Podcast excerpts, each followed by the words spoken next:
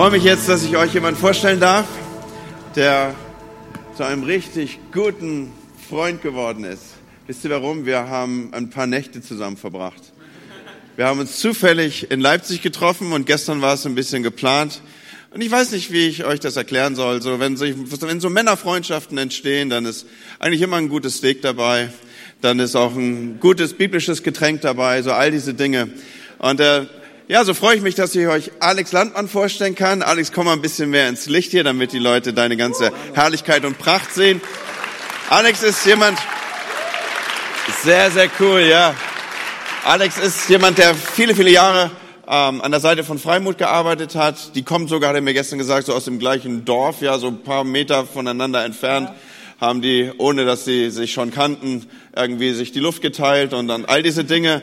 Und äh, ja, 2008 schließt du dein Studium ab in Sydney und äh, gehst dann von dort an weiter. Er baut Hillsong in Deutschland mit auf, war fünf Jahre Campuspastor in Düsseldorf, einen Haufen Erfahrung durch alle Ups und Downs gegangen und äh, ist jetzt mit mir zusammen unterwegs in der Gemeindeberatung im BFP. Das ist sehr, sehr cool. Wir arbeiten auf dem gleichen Board, am gleichen Auftrag und auch darüber verbinden sich Dinge. Und heute bist du hier in der Hope. Wir freuen uns darauf, dass du uns all das gibst, was an Wisdom bei dir da ist.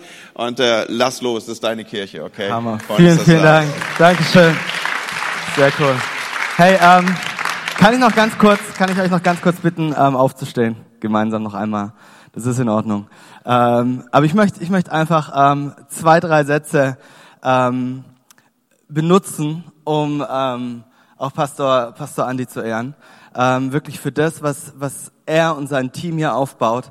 Ganz im Ernst, die Kirche, ähm, die hier nicht nur am Entstehen ist, sondern, sondern die sich hier etabliert hat, die, die die Reich Gottes in jede einzelne Schicht der Gesellschaft trägt. Das ist eine Art von Kirche, ähm, nach der sich Hunderte und Tausende von Menschen ähm, sehen in ganz, in ganz Deutschland, im ganzen Land. Und ähm, oft ist es so, weißt du, wenn du Tag ein, Tag aus immer ähm, Dienst und Sonntag und du machst immer das Gleiche, manchmal verliert man den Blick für das, was Gott schon getan hat. Aber, aber ähm, ich glaube, das, was, was Pastor Andi aufgebaut hat, hier mit seiner Frau, mit seiner Family, mit euch als Leitern, ähm, das ist etwas, was bahnbrechend ist für Deutschland, was, wo Gottes Reich tatsächlich ähm, in diese Gesellschaft reinkommt.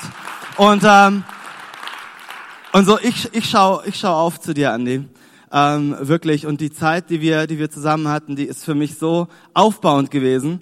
Ähm, ich ich fühle mich so ermutigt. Ich glaube, du hast mir ungefähr 20 Mal gesagt, wie, wie schön du es findest, dass ich, dass ich da bin. Äh, das ist balsam für mich. Und ähm, und, und das tut einfach gut, mit, mit jemandem wie mit dir unterwegs zu sein. So vielen, vielen Dank für dein Investment in mich persönlich, ähm, in die Kirche von Jesus. Und ähm, ich glaube, wir haben noch ganz, also ich, ich glaube, die besten Tage liegen vor euch. Und wenn man mit dir zusammen ist, äh, die Vision, die du hast, man hätte das Gefühl, dass hier ist erst eine Kirchengründung. So viel Vision hast du noch. Und, ähm, und das ist der absolute Hammer. So können wir Pastor an einen Riesenapplaus geben und in Ehren und einfach Danke sagen. Ähm, so cool. So, nimm Platz. Nimm Platz. Wir ähm, wollen einsteigen in das Thema äh, vom, vom heutigen Tag oder äh, so ein bisschen das, was wor worunter der Tag steht. Und als ich mit Andi drüber gesprochen habe, hey, was ist, was ist so das, das Herz, über was wir sprechen möchten? Natürlich ist Leadership. Ähm, und, und wie wir alle sind Leiter, wir alle sind Menschen, die sich einbringen ins Reich Gottes. Wir alle sind Menschen, die sagen, hey, äh, wir wollen sehen, wie die Kirche von Jesus vorangeht. Wir alle haben diese, diese tiefe Überzeugung, dass es nichts Besseres gibt, ähm, als das Reich Gottes, das sich ausbreitet in unserer Gesellschaft. Und wir haben verstanden, dass die Kirche, die Kirche ist, also das Reich Gottes ist größer als die Kirche, aber die Kirche ist, ist der Mittelpunkt des Reich Gottes, ähm, aus dem das Reich Gottes fließt in jeden Bereich der Gesellschaft. Und, und, und wir brauchen starke Kirchen, wir brauchen großartige Kirchen, die geleitet werden von, von Teams und von Leitern, die, die das Ganze mit einer Bestimmung machen und die wissen, okay, was ist der Grund, warum ich das Ganze mache? Ähm, und, und, und gleichzeitig, glaube ich, ist es wichtig, dass, dass wenn wir uns über dieses Thema unterhalten, dass wir, dass wir auch gleichzeitig verstehen, alles, was wir bauen, hat auch eine gewisse Kultur. Ähm, und, Kultur ist so ein, so ein Trend, so, wie soll ich das nennen, so ein Trendword. Das ist so, so, so ein Triggerword. Irgendwie hörst du gerade überall, wo du hingehst, über dieses Thema Kultur. Jeder redet über Kultur, jeder, jeder ähm, sp spricht über Kultur, jeder will Kultur, Gemeindekultur. Das ist überall, wo du gerade hingehst. Das ist Wahnsinn, was da gerade aufpoppt. Ich sage, Kultur ist gerade das, was in den 90er Jahren das Thema Vision war. In den 90er Jahren kein Mensch wusste, was Vision ist. Und, ähm, und, und dann kam, kamen große Kirchen aus Amerika und die haben immer wieder gesagt, hey, wir brauchen Vision, wir brauchen Vision, Gemeinde mit Vision, alles war mit Vision. Und jetzt hast du das Gefühl, dieses Neo-Vision, dieses neue Wort, ist das Thema Kultur. Aber bevor wir so richtig da eintauchen können, ist es, glaube ich, erstmal wichtig für uns zu verstehen, was, was Kultur überhaupt ist. Weil ich glaube, wir sitzen hier, wir sind keine Ahnung, ich bin Pfingstler, ich würde sagen drei bis viertausend Leute in diesem Raum. Und ähm, Und, und jeder einzelne von uns, jeder einzelne von uns hat ähm, wahrscheinlich ein anderes Verständnis, wenn ich über das Thema Kultur spreche. Die einen sagen, ja klar, meine Kultur, ich komme aus einer, aus einer russlandsdeutschen Kultur, ich komme aus einer italienischen Kultur, ich komme aus einer äh, Urbremer Kultur, aus einer friesischen, ostfriesischen, nordfriesischen, westfriesischen Kultur, was auch immer. Und wir alle haben so dieses, die, dieses Verständnis von Kultur, aber gleichzeitig ist es so ein schwammiger, schwammiger Begriff, finde ich. Wo, wo, wo für uns erstmal wichtig ist zu verstehen, ähm, was Kultur überhaupt ist. So, ich bin ähm, 38 Jahre alt. Ich habe 36, ja, ich weiß, du hast gedacht, er ist 23, der Typ. Das passiert mir ständig. Ich werde auch immer mit Justin Bieber verwechselt, ich weiß auch nicht warum. Anyways, äh, so ich bin 38 Jahre alt. Und 36 Jahre davon habe ich in Deutschland gelebt. So, das bedeutet, ich bin so äh, das, was man so einen typischen, als typischen Deutschen bezeichnen würde. Ne? Ich, ich weiß genau, was es bedeutet, irgendwie ähm, Deutsch zu sein. Zum Beispiel bedeutet es, dass du Punkt 20 Uhr läuft die Tagesschau. Das, es, es ist einfach so. Du weißt 20 Uhr Tagesschau. Du weißt Samstag 15.30 Uhr äh, weißt du, da, da muss Bundesliga geschaut werden. Als, als vernünftiger, als vernünftiger Deutscher schaust du Bundesliga. Du weißt, dass du Braten nur mit Soße essen darfst. Irgendjemand bei mir. Und es hat mir keiner beibringen müssen. Sondern, sondern das, das sind einfach so Dinge, die, die, die, die nimmst du auf. Du bist in einem Umfeld drin und dieses Umfeld formt dich, ohne dass dich irgendjemand mal zurechtweisen musste. Mein Vater kam nie zu mir und hat gesagt, Junge, Jetzt bist du sechs Jahre alt, setz dich mal hin. Jetzt wollen wir mal einen guten Deutschen aus dir machen. Jetzt erkläre ich dir mal, was es bedeutet, Deutscher zu sein. Das musste mir keiner erklären. Sondern äh, dadurch, dass ich aufgewachsen bin in dieser Kultur, wurde ich geformt zu der Person, die ich heute bin. Das Interessante ist, ich hätte mich nie als typisch deutsch bezeichnet. Ich hätte nie gesagt, klar, Alex, ich bin, ich bin ein typischer Deutscher. So viele Dinge würde ich jetzt sagen, die, die so atypisch bei mir sind. Aber komischerweise habe ich mich nie deutscher gefühlt, als in der Zeit, als ich in Australien gelebt habe. Ich habe zwei Jahre in Australien ge ge gelebt und, ähm, und am Anfang habe ich, hab ich gedacht, ey, hier ist alles komisch, hier ist alles strange. Die, die Leute, wieso, wieso läuft nicht um Punkt 16 Uhr oder 17 Uhr immer zu den, zu den vollen Stunden, wieso läuft da keine Nachrichten in einem Radio? Hier, hier ist irgendwas, hier ist irgendwas anders. Und dann hast du, habe ich festgestellt, man, ich bin, ich bin eigentlich, ich bin total unorganisiert für unsere Verhältnisse. Für die Australier, allein, dass ich für jedes Fach einen eigenen Ordner angelegt habe, war das so, Dude, voll deutsch. Und ich habe gedacht, ey, das ist irgendwie komisch. Und ich habe gemerkt, wie ich auf einmal äh, aus, aus meiner eigentlichen Kultur rausgekommen bin und gemerkt habe, wie stark ich eigentlich von meiner Kultur beeinflusst worden bin.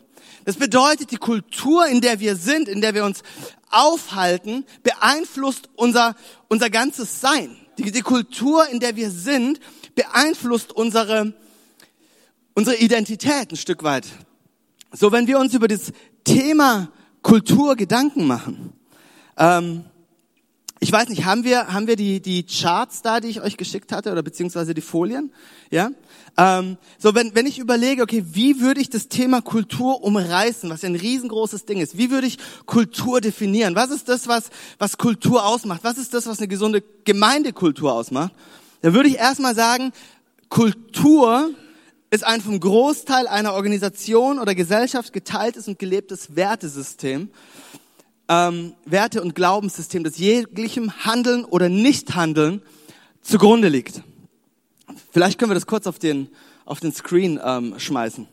Das müsste die zweite Folie sein. Ja, Kriege ich irgendwie ein, ein, Signal von euch? Geht das? Geht's nicht? Äh, eins weiter vorne. Eins weiter vorne. Genau. So Kultur und, und ich glaube, das ist wichtig, dass wir uns erstmal, dass, dass wir erstmal die Rahmenbedingungen abstecken, dass wir erstmal verstehen, was ist Kultur eigentlich? Kultur ist ein vom Großteil einer Organisation oder Gesellschaft geteiltes und gelebtes Wertesystem und Glaubenssystem, das jeglichem Handeln oder Nichthandeln zugrunde liegt. Das bedeutet, mein Handeln, das, was ich tue, das, oder was ich unterlasse, ist vor allen Dingen bestimmt von einem, von einem Autopiloten.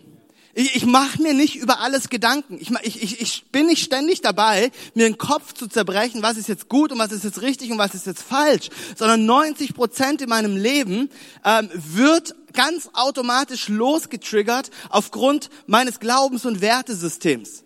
In dem Augenblick, wo aber mein Wertesystem zum Großteil eures Wertesystems wird und wir das Gleiche haben, in dem Augenblick können wir von einer Kultur sprechen. Das heißt, wenn ich sage, mir ist Weihnachten und Weihnachtsmarkt total wichtig, dann, kann, dann ist das schön und gut. Aber in dem Augenblick, wo wir als Gesellschaft diesen gleichen Wert teilen, in dem Augenblick kannst du von Kultur sprechen. Das bedeutet, wir müssen überlegen, okay, wie sieht eine Kultur aus? Wie sieht ein Wertesystem aus in unseren Kirchen, in unseren Teams, dort, wo wir sind, dass unser Handeln so beeinflusst, dass wir anfangen können, vernünftige Kirchen zu bauen. Und das ist das, worüber ich so ein bisschen sprechen möchte. Weil jeder von uns, der im, im, Gemeindebau nicht erst seit, seit drei Tagen aktiv ist, kennt die verschiedensten Wellen, durch die wir gegangen sind. Ähm, und immer wieder, immer wieder gab es eine Welle, immer wieder gab es einen Hype und immer wieder wurde uns gesagt, hey, du, du musst, du musst eine Kirche bauen, die anbetet wie Bethel oder die anbetet wie, wie Hillsong oder du musst eine Kirche bauen, die, ähm, weißt du, die, die, die sich ständig nach vorne entwickelt und die eine Vision hat, Gemeinde mit Vision. Ähm, du brauchst eine, weißt du, dann kam die Willow Creek Welle und, und jeder hat gesagt, oh, wir brauchen Seeker Sensitive Services, äh, wir brauchen besuchsorientierte Gottesdienste und ständig kamen irgendwelche Hypes und irgendwelche Wellen jetzt momentan ähm, ist, ist Grow ganz groß. Du brauchst Kirchen, die ne, nach dem Grow-Konzept laufen und funktionieren. Und, und all die Dinge sind richtig und gut und wichtig. Ich bin absolut überzeugt davon, dass du, dass du eine vernünftige Strategie, Strategie brauchst. Aber gleichzeitig, wenn ich, wenn ich zurückschaue, die letzten 20, 25 Jahre, habe ich immer wieder das Gefühl, dass wir uns an solchen Strohhalmen festklammern. Aber der gewünschte Erfolg flächenmäßig, der ist ausgeblieben. Wenn ich, wenn ich mir so überlege, hey, ich, ich, ich schaue zurück und ich gucke mir die Gemeindelandschaft an, natürlich hat sich viel entwickelt. Aber wir haben in Deutschland auch noch viel, viel Arbeit vor uns. Und so glaube ich, dass wir einfach zu häufig Methoden und Konzepte einfach kopiert haben. Einfach nur um festzustellen, dass sie wieder keinen nachhaltigen Erfolg haben. Und dann merkst du, wie, wie Leiter und Pastoren enttäuscht werden und sagen, oh, ich dachte, das ist jetzt mein neues Ding. Oh, ich dachte, das ist jetzt mein neues Ding. Aber wir haben verpasst, dass wir irgendwie nur auf der Oberfläche arbeiten und das tiefer liegende, die Kultur, völlig vernachlässigt haben. Hm. Weißt du, wenn du dir überlegst, dass Kultur die Kraft hat, den Großteil einer Gesellschaft oder einer, einer Gruppe, einer Organisation, einer Kirche zu mobilisieren. Wenn, wenn die Kultur unser Autopilot ist, dann müssen wir uns genau überlegen, wie dieser Autopilot eingestellt ist. Weil dieser Autopilot bringt uns dorthin, wohin wir ihn eingestellt haben. Und wir können nicht sagen, oh, wir haben eine Kultur und wir haben keine Kultur. Es, es gibt keine Organisation, es gibt keine Kirche, kein Team, das keine Kultur hat. Nur unser Problem ist, wir überlassen das zu häufig dem Zufall. Wir, stell dir vor, du hast einen, du hast einen Computer und äh, dein Computer stürzt regelmäßig ab. Und äh, du gehst hin und du und, und du fängst an, so ein bisschen dir Gedanken zu machen, okay, wie, mein, mein Computer, der ist, der ist doch toll und ist doch von Apple oder was auch immer. Und es kann doch nicht sein, dass der ständig abstürzt. Und, und mein Kumpel hat doch der, den gleichen Computer und bei dem funktioniert der Computer wunderbar. Nur mein Computer, der funktioniert nicht. Also was machst du? Du gehst auf Computerkonferenzen und, und, und schaust dir an, wie, wie, wie man mit Computern arbeitet. Und dann gehst du zu einem guten Freund, der unglaublich gut ist mit Computern. Und dann schaust du dir seinen Computer an und sagst, ah, der Computer sieht ja ganz anders aus als meiner. Der hat ja ein anderes Hintergrundbild. Der hat ja eine ganz andere Benutzeroberfläche. Der hat ja ganz andere Programme, ganz andere Fenster, die sind ja ganz anders angeordnet. Ich habe eine großartige Idee. mein Computer ba baue ich jetzt so um, dass er genauso aussieht wie der Computer von meinem Freund. Weil dann wird er nicht mehr abstürzen. Also was machst du? Du lädst die gleichen Programme runter. Du fragst deinen Kumpel, ob er, ob er dir auch das Hintergrundbild von ihm und seiner Frau geben kann, dass du es auch bei dir drauf tun kannst. Und du ordnest deinen kompletten Computer genau so an. Die Frage ist, wird er immer noch abstürzen? Aber warum? Der sieht doch genauso aus. Du machst doch genau das Gleiche. Du hast doch genau die gleichen Programme. Warum funktioniert er trotzdem nicht? Weil das Problem eine, eine Ebene tiefer liegt. Das Problem ist das Betriebssystem und nicht die Benutzeroberfläche. Und, und wir haben die letzten 20, 25 Jahre so hart dran gearbeitet an unserem Betrieb, an unserer Benutzeroberfläche und gesagt, hey, die muss genauso aussehen wie in der Kirche, genauso aussehen wie in der Kirche und haben verpasst, dass wir eigentlich ein anderes Betriebssystem haben und wundern uns, warum es nicht funktioniert.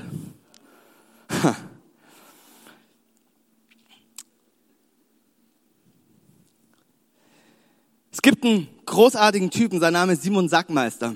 Er ist ein Schweizer ähm, schreibt sich mit G. Ich höre hier so einige Leute. Nein, Sag, Sagemeister. Und er hat ein Buch geschrieben. Und ähm, dieses Buch heißt Business Culture Design. Und er sagt, hey, es ist Zeit, dass wir in unseren Organisationen aufhören, ähm, die Kultur dem Zufall zu überlassen. Es ist Zeit, dass wir beginnen, die Kultur bewusst anzusprechen und so zu verändern, dass die Kultur unserer Vision dient. Und, und er sagt Folgendes, die, Kultur ähm, oder das, das Problem zwischen Vision, Strategie und Kultur ist Folgendes. Er sagt, ähm, und das, wir können ja auf die nächste Folie gehen, er, er sagt Folgendes. Da ist es. Er sagt, die Kultur ist wie, wie ein Eisberg. Und wir arbeiten oft an dem, was sichtbar ist. Wir arbeiten an unserer Vision. Wir arbeiten an unserer Strategie. Und, und wir haben, wir haben Ziele und wir haben Styles und wir haben Programme und wir haben Zahlen und das sind die Dinge, wo wir unglaublich hart dran arbeiten. Aber das Problem ist, dass der Großteil von dem, was passiert in unseren Kirchen, in unseren Teams, in unseren Organisationen, wo auch immer du bist, der Großteil findet nicht über der Wasseroberfläche statt, sondern der Großteil findet unter der Wasseroberfläche statt. Und deswegen reden wir so wenig über Kultur, weil es am schwersten ist zu verändern. Es ist einfach, ein Programm zu implementieren. Es ist einfach, eine Strategie zu entwerfen. Aber an der Kultur zu arbeiten, ist wesentlich schwerer. Das bedeutet, ähm, die Kultur wird, wird geshaped und geformt von, von unseren Einstellungen, von unseren Werten, von unseren Glaubensansätzen, von unserer Theologie. Glaubst oder glaubst nicht, aber die Art, wie wir unser Gottesbild formen und wie wir Gott sehen, beeinflusst unsere Kultur mehr, als wir, als wir uns vorstellen können. Wenn du das Bild hast von einem geizigen Gott, von einem engstirnigen Gott, der, der, der da steht und, und jede deiner Taten bewertet und bemisst und, und, und sauer ist mit dir, ja, was glaubst du, was für eine Kirchenkultur du dann hast? Aber wenn du ein Glaubensbild oder ein Gottesbild hast von einem großzügigen, liebenden, offenen Gott, ja, wie wird das wohl die Kultur beeinflussen? Das heißt, so viele Dinge, über die wir uns eigentlich, die wir nie in Zusammenhang bringen würden mit Kirchenbau, sind Schlüsselspieler für unsere Kultur. Und er schreibt Folgendes, er sagt, weißt du, so oft ist es so, und, und, und wahrscheinlich geht so ihm das so, wahrscheinlich in euren Teams und Meetings ist das komplett anders und, und in eurer Leitung, aber er sagt, gute Vorsätze verpuffen. Echt? Nee, habe ich noch nie, noch nie mitbekommen. Zustimmung erweist sich als oberflächlich. Das ist interessant, ne? Alle sitzen im Raum, jemand hat einen guten Vorschlag, alle sitzen da. 12.30 Uhr Zeit für Mittag. Zustimmung ist oberflächlich. Und irgendwie sorgen diese schwer zu greifenden Kulturelemente unterhalb der Wasseroberfläche dafür, dass nicht das passiert, was eigentlich hätte passieren sollen. Mit anderen Worten, wir wollen dorthin, aber irgendwie kriegen wir dieses Schiff nicht gesteuert. Irgendwas ist unterschwellig, was ständig dagegen zu arbeiten scheint. Und die Antwort ist, es ist höchstwahrscheinlich eine Kultur, die unsere Verhaltensweisen unterbewusst auf Autopilot so beeinflusst, dass egal mit welchen Strategiepapieren du ankommst, so viele von uns es nicht schaffen, ihr Team in die Richtung zu bauen, in dieses bauen wollen. So die Frage ist, oder die wir uns stellen müssen, ist nicht, haben wir eine Kultur, sondern die Frage, die wir uns stellen müssen in unserem Team oder in unserem, in unserem Leadership-Team, wo auch immer du, du platziert bist, mit der Gruppe von Menschen, mit der du arbeitest, egal wie groß die ist oder wie klein die ist, du hast eine Kultur und die Frage ist nicht, habe ich eine Kultur, sondern die Frage ist vielmehr, unterstützt unsere vorhandene Kultur unsere Vision und Strategie oder wirkt sie kontraproduktiv? Das ist die Frage, die du dir stellen musst. Wenn, wenn, wenn es nicht in die Richtung geht, in die du gehen willst, dann stell dir die Frage, okay, kann es vielleicht sein, dass wir eine Kultur etabliert haben, die kontraproduktiv ist zu dem, was wir bauen wollen? Wenn wir sagen, wir wollen eine, eine, eine Kirche bauen, die Menschen für Jesus erreicht. Wenn wir sagen, wir haben verstanden, dass Jesus die einzige Hoffnung ist für die verlorene und zerbrochene Menschheit. Und wir wollen eine Kirche bauen mit offenen Armen, die Gastgeber ist. Aber wir eine Kultur etabliert haben, wo jeder sagt, hey, fünf vor, ähm, kann ich irgendwie noch reinlaufen und ist doch wurscht, ob ich da bin, ob ich nicht da bin. Du, ich, ich, ich bin an, an, an 50 Prozent der Sonntagen muss ich leider irgendwie nach Holland fahren, weil es ist Wetter so schön. Und, und, und, und wir haben so eine Kultur, ja, wie soll denn dann die, die Ziele und die Vision erreicht werden, wenn wir eine kontraproduktive Kultur haben? Weißt du, nur wenn du weißt, was für eine Kultur du haben möchtest, wirst du am Ende auch erfolgreich sein. Nur wenn du beginnst, dich aktiv auseinanderzusetzen mit deiner Teamkultur, mit deiner Kirchenkultur, nur dann wirst du anfangen können, auch was aufzubauen, was nachhaltig ist. Ansonsten machst du nichts anderes als das, was wir die letzten 25 Jahre gemacht haben. Irgendwelche Programme abzuspulen, irgendwas Neues zu implementieren.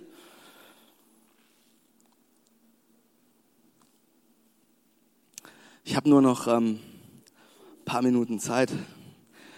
180 Minuten. So, ähm, für mich ist wichtig, dass wir, dass wir verstehen, dass eine gesunde Gemeindekultur bedeutet, wir gehen keine Abkürzungen. Äh, das bedeutet, wir, wir, wir müssen uns committen, den langen Weg zu gehen. Ich kann nicht auf eine Konferenz hüpfen, nach Hause kommen und sagen, ab jetzt ist alles anders.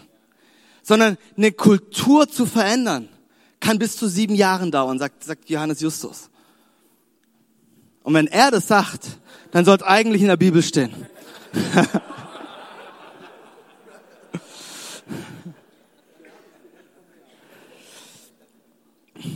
so, ich, ich, ich glaube, wir müssen als, als Leiter definieren, welche Art von Kultur wir in unseren Gemeinden haben wollen. Wir müssen definieren, wie diese ausgelebt wird. Wir, ich finde es so interessant in meiner Kirche, ähm, wenn ich wenn ich wenn ich mir die ganzen Staff-Meetings angucke, wir haben einmal in der Woche Staff-Meeting, wo alle, der ganze Staff zusammenkommt in Sydney und viele, viele Kirchen auf der ganzen Welt schauen sich diese Staff-Meetings an. Und ganz oft ist es Pastor Brian, der spricht. Und wenn ich mir den Inhalt seiner Message anschaue, ich habe ihn noch nie über Programm reden hören. Ich habe ihn noch nie über eine Strategie reden hören. Aber ich habe ihn bestimmt 99 Prozent aller Inputs sind Kulturinputs. Bis heute. Das, was er am meisten prägt und am meisten formt, sind nicht irgendwelche Programme, sondern es ist immer Kultur. Immer. Und meistens sind es zehn Punkte. so, die Frage ist, ähm, wie, wie schaffen wir es, eine, eine gute Gemeindekultur zu prägen? Was ist eine gute Gemeindekultur? Und Tatsache ist, eine, eine gute Gemeindekultur unterstützt immer die Vision. Es ist so wichtig, ähm, dass wir verstehen, dass dass Vision und Kultur, das, das eine ist nicht wichtiger oder besser als das andere. Aber das eine funktioniert nur mit dem anderen. Es, es ist, ich will das nicht ausspielen. Ich will nicht sagen, hey, das Visionsding vor 20 Jahren war falsch. Auf keinen Fall. Aber es funktioniert nur, wenn die Kultur gut ist. Gleichzeitig, wenn du eine ganz tolle Kultur hast, aber keine Ahnung hast, wo du hin willst, naja, viel Spaß dabei. Bringt ja auch nicht viel. Das heißt, wir haben hier eine, eine Korrelation zwischen Kultur und ähm, und Vision. So, ich habe hier ein kleines Schaubild aufgemalt, ähm, was, was das Ganze so ein bisschen verdeutlichen soll. Ähm, wir können auf die nächste Folie nochmal schauen gemeinsam.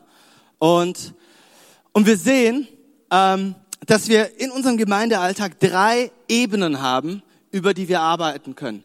Wir haben auf ganz außen ist die Was-Ebene. Das ist die oberflächliche Ebene. Das ist das, was wir, was über der über der ähm, Wasseroberfläche sozusagen ist. Die Was-Ebene beinhaltet, ist sozusagen unsere operative Ebene.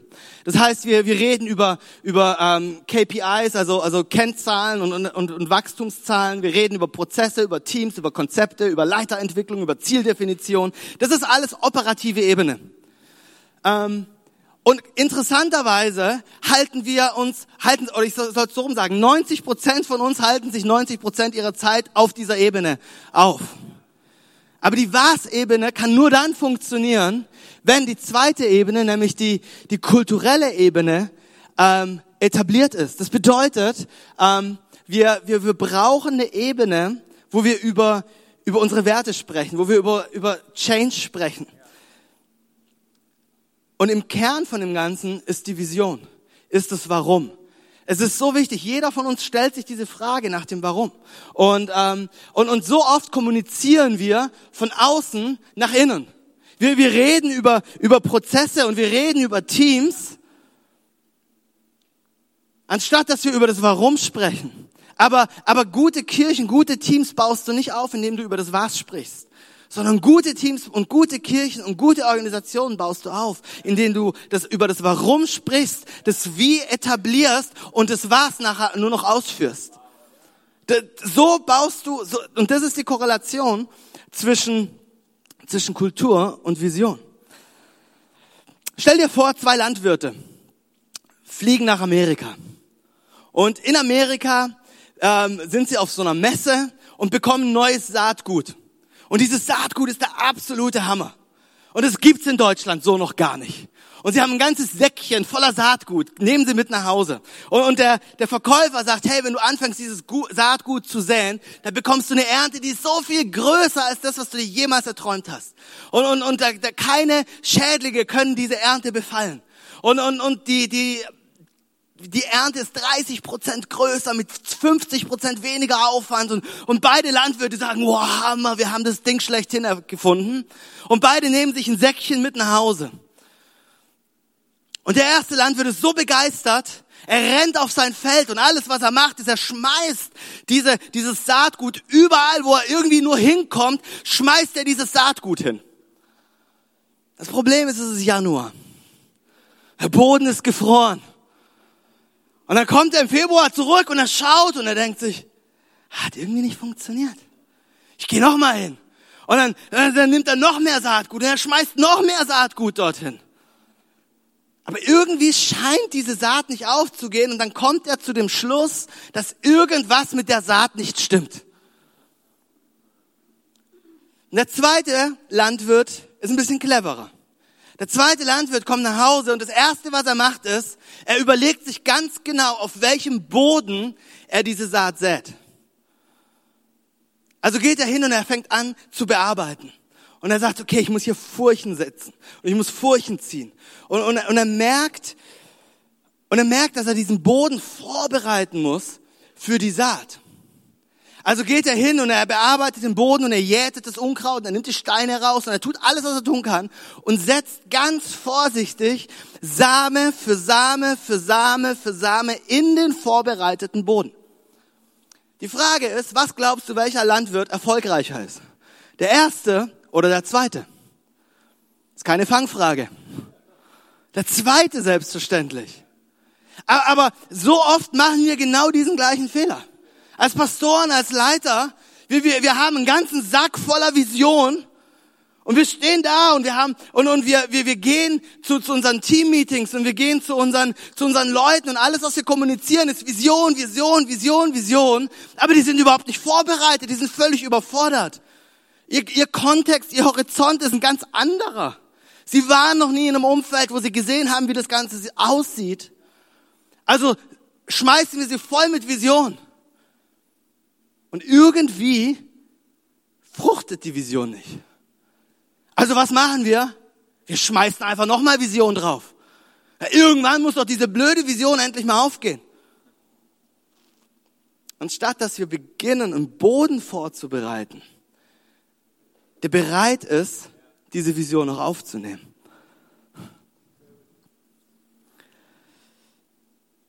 Die Frage ist, wie baue ich diese Kultur? Wie mache ich das? Nachdem ich definiert habe, wie diese Kultur aussehen soll. nachdem ich definiert habe, wie, ähm, was, was ich bauen möchte, ist die Frage, wie als Leiter kann ich diese Vision, äh, kann ich diese Kultur bauen? Was ist Kultur nochmal? Was ist Kultur nochmal? Kultur ist ein vom Großteil der Gesellschaft oder Organisation gelebtes Glaubens- und Wertesystem, das jeglichem Handeln zugrunde liegt. Wie baue ich diese Kultur? Wie schaffe ich es, dass die, meine Werte, meine Überzeugung, meine Einstellung nicht nur bei mir bleiben, sondern vom Großteil meines Teams, vom Großteil meiner Kirche genommen werden, akzeptiert werden. Und ja, es gibt keine Abkürzung, aber es gibt ein paar Dinge, die du tun kannst. Und das erste, glaube ich, das Wichtigste, was du tun kannst, und wir können auf die Folie Nummer 6 gehen. Das Wichtigste, was du tun kannst, ist, du musst lernen, die Kultur zu leben. Äh, du, du wirst, du, wir nehmen die nächste Folie, danke. Du, du wirst es niemals schaffen, eine gesunde Kultur zu bauen und zu leben, wenn du es, oder zu bauen, wenn du es selber nicht lebst. Es ist das Wichtigste für dich. Was, was sagt Paulus in, in Philippa? Er sagt, folgt meinem Beispiel. Er sagt nicht, tut das, was ich sage, sondern tut das, was ihr an mir seht. Die, die Frage ist, wenn Menschen ganz nah an dir dran sein dürften, wenn du mit Menschen auf eine Reise gehen würdest, was würden sie sehen? Würden sie in deinem Leben die Kultur sehen, die du sehen möchtest? Wenn sie zu dir nach Hause kommen, würden sie die Kultur sehen. Wenn du im Restaurant bist, würden sie die Kultur sehen. Es gibt keinen, kein, nichts, was diesen Punkt irgendwie relativieren kann. Wir können nichts bauen, was wir nicht sind. Wenn du sagst, du möchtest eine großzügige Gemeinde haben, wenn du sagst, du möchtest ein großzügiges Team haben, rate, wer die großzügigste Person im Raum sein sollte. Dein Co-Leiter. Klare Sache, genau. Kultur kannst du nicht faken. Äh, du hast keine Chance, Kultur zu faken. Sondern du musst selbst zum Träger der Kultur werden. Craig Rochelle hat Folgendes gesagt. Er sagt in jedem seiner Podcasts. Er sagt, people would rather follow a leader who's always real than one who's always right. Menschen würden eher einem oder viel mehr einem Leiter folgen, der immer echt ist, als einem, der immer recht hat. Was ist dir wichtiger? Ist dir wichtiger, recht zu haben oder ist dir wichtiger, authentisch und echt zu sein? Können Menschen an deinem Leben sehen, was du bauen willst? Wie du mit deiner Familie umgehst? Wie du mit deinen Kindern umgehst? Wie du zu Hause bist? Wie du gibst? All diese Dinge. Wir sind so gut da drin, uns so zu verhalten, wie sich Christen zu verhalten haben sonntags. Mit unserem Lächeln und mit dem, hey, wie geht's dir? Oh, so gut, ah, so gut, dich zu sehen. Hoffentlich ist er gleich weg hier. Sei die Kultur. Das zweite, was du tun kannst, was du tun solltest, ist nicht nur die Kultur zu sein, sondern die Kultur zu sprechen. Wie wird Kultur gebaut? In, zu einem ganz großen Teil durch Sprache. Was macht uns unsere deutsche Kultur zu, so viel und so stark zu unserer, zu unserer Kultur? Unsere Sprache. Was macht Jugendkultur zur Jugendkultur? Ganz viel ihre Sprache. Das, was wir sprechen, baut etwas. Es baut unsere Kultur. Je nachdem, in welchem Kulturkreis du dich bewegst, wird anderes Vokabular benutzt. Wenn, wenn du dich im Akademischen ähm, aufhältst, da, da reden die Leute anders miteinander, wie wenn du irgendwo ähm, mit, mit Hafenarbeitern dich unterhältst. Das ist nicht böse oder wertend gemeint, sondern es ist einfach nur eine Feststellung. Leute auf dem Bau reden anders als Leute im Krankenhaus. Warum? Weil sie eine andere Kultur haben. So was sie sprechen, baut die Kultur, in der sie sind. So die Frage ist, was sprichst du? Wie redest du? Wie redest du über deine Leiter? Wie redest du über dein Team? Wie redest du über deine Frau? Wie redest du über deine Kinder? Wie redest du über deinen Mann? Was, was sprichst du aus? Sprech diese Kultur. Weil Tatsache ist, alles, was du, was du sprichst, baut Kultur. Alles, was du bestätigst, baut Kultur.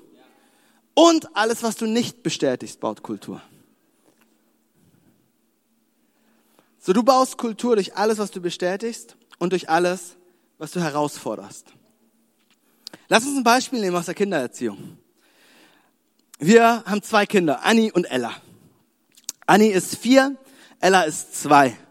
Und, ähm, und die beiden sind der absolute Hammer. Sie sind grundverschieden, aber sind beide der absolute Hammer. Und ähm, Ella ist absolutes Daddy's Girl, was ich natürlich total liebe. Und äh, sie ist total fixiert auf mich. Ähm, und das ist, das ist für mich so, oh, da geht mein Herz auf, weißt du. Annie ist zuckersüß und sweet. Aber sie sind Kinder. Und sie brauchen Linien und Richtlinien und Leitlinien und sie brauchen einfach jede Menge Netflix, damit ich meine Ruhe habe. Und ähm, wie habt ihr Generation vor Netflix eigentlich eure Kinder groß gekriegt? Junge, Junge, Junge. Echt, ich zieh meinen Hut. So, aber Tatsache ist, ich sag zu Hause, okay, wir wollen zu Hause eine gewisse Familienkultur haben, richtig? Wir, wir möchten bewusst eine Kultur der Großzügigkeit kreieren. Das bedeutet, was wir tun, ist, wir sprechen die Dinge an. Wir bestätigen es, wenn was gut ist. Das bedeutet, meine, ähm, meine, Kleine, die Ella, die ist nicht so gut da drin zu teilen.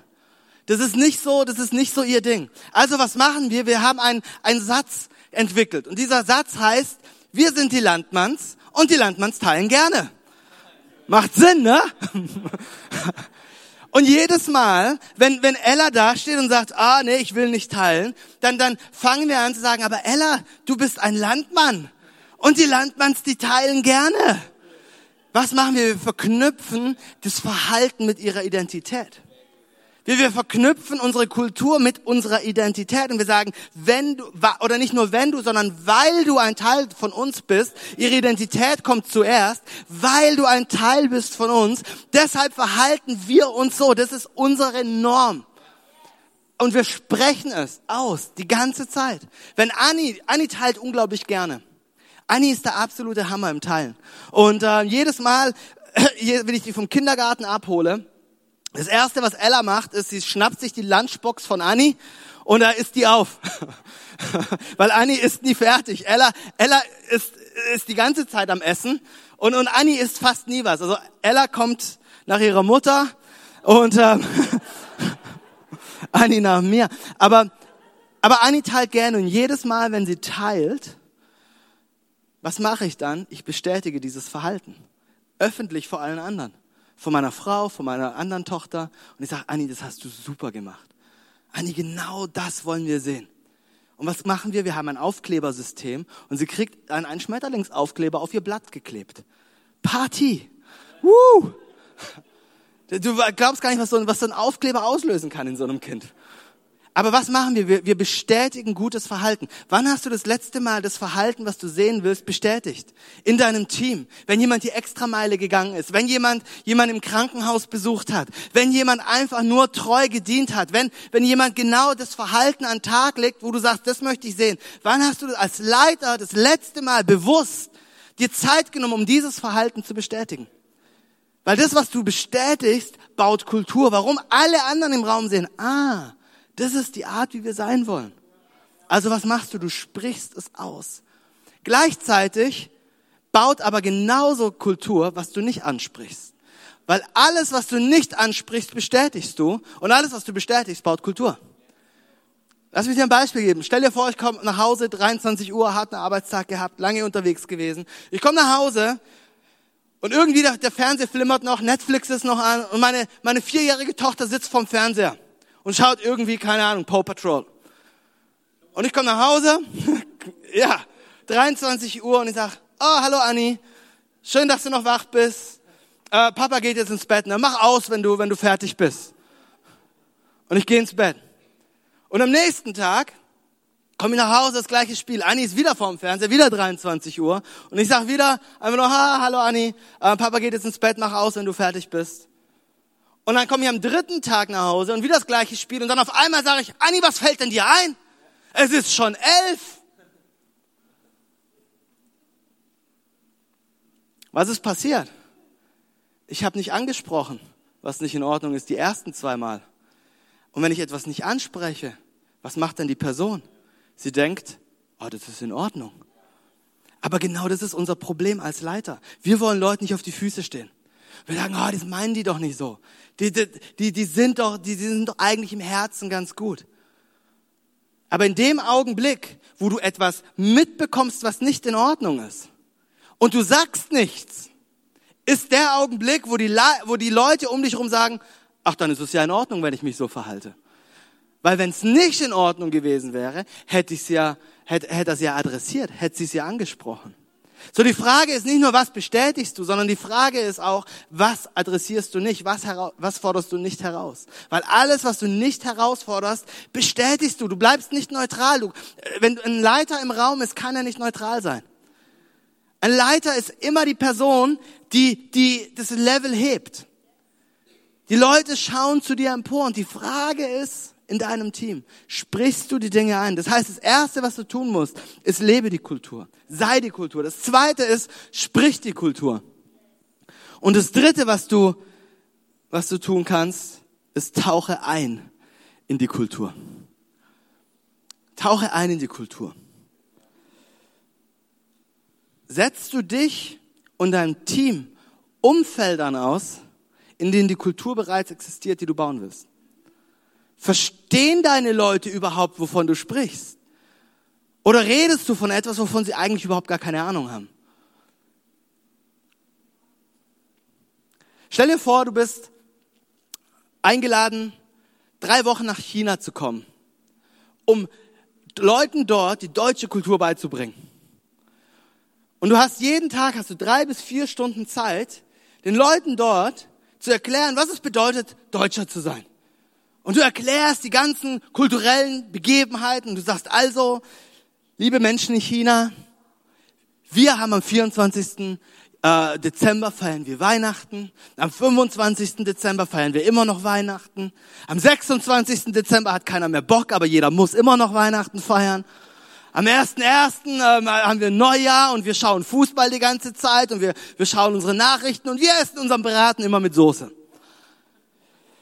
Das Blöde ist, keiner von diesen Chinesen hat jemals Weihnachten gefeiert.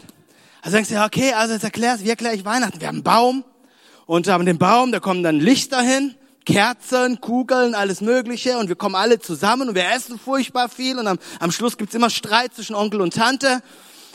Das ist jedes Jahr das Gleiche und dann gibt's Geschenke, tolle Geschenke, das ist Weihnachten bei uns. Aha, okay, okay. Und, und so erklärst du drei Wochen lang die deutsche Kultur. Was glaubst du, wie erfolgreich wirst du sein? Du, du wirst, die werden Kopfwissen haben. Die werden dastehen und sagen, ach schön, ich habe was über ein fremdes Land gehört. Ich habe was über eine fremde Kultur gehört. Ich habe ein bisschen was gelernt. Ist doch schön.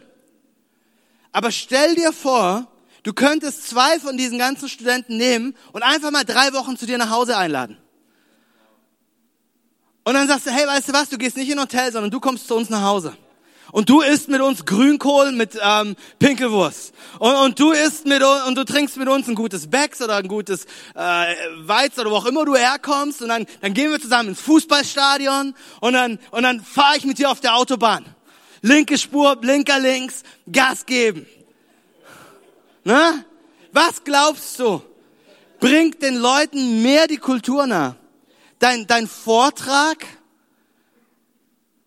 oder dein, deine Erlaubnis, deine Einladung, sie in dein Leben einzuladen.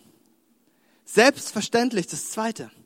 Warum? Weil, sie, weil, weil Kultur ist nichts, was einfach nur intellektuell gelernt werden kann. Wir können nicht die ganze Zeit nur über Kultur, Kultur, Kultur sprechen und sagen, was für eine Art von Gemeindekultur wir haben wollen, wenn wir Leute nicht an Orte nehmen, an, diese, an denen diese Kultur existiert. Weil, weil Kultur muss erlebt werden, sie muss gefühlt werden, sie muss aufgesogen werden. Kultur wird wahrgenommen mit mehr als nur zwischen dem, was wir in, zwischen den Ohren haben. Sondern Kultur ist, ist so viel mehr. Wir waren, als wir angefangen haben, unsere Kirche aufzubauen in Konstanz, ähm, als ich dazu kam, waren wir vielleicht so bei 150 Leuten. Wir haben uns in einem ganz kleinen Raum getroffen, dreimal pro, pro Sonntag. Es war heiß, es war stickig, es war der absolute Hammer. Und ähm, ja, ich habe ich hab jede Sekunde geliebt und es waren so richtig, es waren Hammertage, es waren Hammerzeiten und Freimut hat so viel immer gesprochen, was für eine Art von, von Kirche er bauen möchte. Und hat, hat so viel über sein Herz erzählt und sie haben Menschen eingeladen zu sich und, und sie haben sich so sehr investiert in Leute. Und dann kam irgendwann Hillsong Conference. Und er hat gesagt, Leute, wisst ihr was, wir müssen zusammen nach London fahren. Wir müssen zusammen auf diese Conference fahren. Und wir haben am ersten Jahr waren wir vielleicht so zehn Leute, dann waren wir 20 Leute, dann waren wir, und jetzt sind wir hunderte von Leuten. Aber was, was passiert? Das war interessant, was passiert ist. Leute, die absoluter Kern und Schlüssel unserer Kirche heute sind, die sind auf diese Konferenz gefahren, vor zehn Jahren oder wann das war, sind zurückgekommen nach Deutschland und haben gesagt, Freimut, jetzt weiß ich endlich, wovon du die ganze Zeit gesprochen hast. Er hat sich den Mund fusselig geredet und er ist einer der besten Kommunikatoren, die ich kenne. Aber wenn selbst diese Worte nicht ausreichen, müssen wir uns überlegen, wo sind denn die Umfelder, wo wir mit unseren Teams hingehen können? Wo sind denn die, die Organis oder die Kirchen, die schon weiter sind? Und wer muss das sehen? Bist du strategisch da drin, dein Team an Orte mitzunehmen, wo sie in diese Kultur eintauchen können? Weil wenn sie beginnen, in diese Kultur einzutauchen, dann fangen sie an, diese Kultur zu leben. Und sie werden verändert davon. Und sie kommen zurück. Und was machen sie? Sie beginnen selbst diese Kultur bei sich vor Ort zu leben. Kultur ist mehr als einfach nur ein intellektuell verfasstes Manuskript. Weißt du, was erklärt, wie man jetzt Schweizer ist oder wie man Deutscher ist oder wie halt die Kultur hier in unserer Kirche aussieht oder in unserem Team aussieht. Das, es, es reicht nicht. Es ist ein riesengroßer Unterschied, ob du über Großzügigkeit etwas weißt oder ob du Großzügigkeit erfährst. Ich weiß, was Großzügigkeit ist. Ich, ich weiß, dass Großzügigkeit etwas ist, was eine Gunst, die mir erwiesen wird, die über das Normale hinausgeht. Das weiß ich mit meinem Kopf. Aber was meinst du, was das mit mir macht, wenn ich selber mit großzügigen Menschen zusammen bin? Und die beginnen ihre Großzügigkeit auf mein Leben abzuladen, mit ihrer Zeit, mit ihren Worten, mit ihrer Ermutigung. Was, was passiert dann? Naja, etwas in mir verändert sich. Warum? Weil Kultur muss, es muss eingetaucht werden. Oder man muss sich in sie eintauchen. Wir müssen unsere Teams dorthin, dorthin mitnehmen. So, ich glaube, für uns wird es Zeit, dass wir unsere Teamkultur, unsere Gemeindekultur, in der Ort, wo wir sind, dass wir die nicht mehr länger im Zufall überlassen. Sondern ich glaube, es wird Zeit, dass wir definieren, ganz genau, was für eine Art von Kultur wollen wir sehen, was für eine Art von Kultur wollen wir bauen und uns hinsetzen und bei uns anfangen zu sagen, okay, bin ich diese Kultur? Können Sie Leute an mir sehen? Und dann loszugehen, Entschuldigung, und dann wird es, und, und, und daran zu arbeiten, dass, dass unsere Werte, unsere Systeme, unsere Glaubenssysteme zum Gro zu dem wird vom Großteil der Organisation.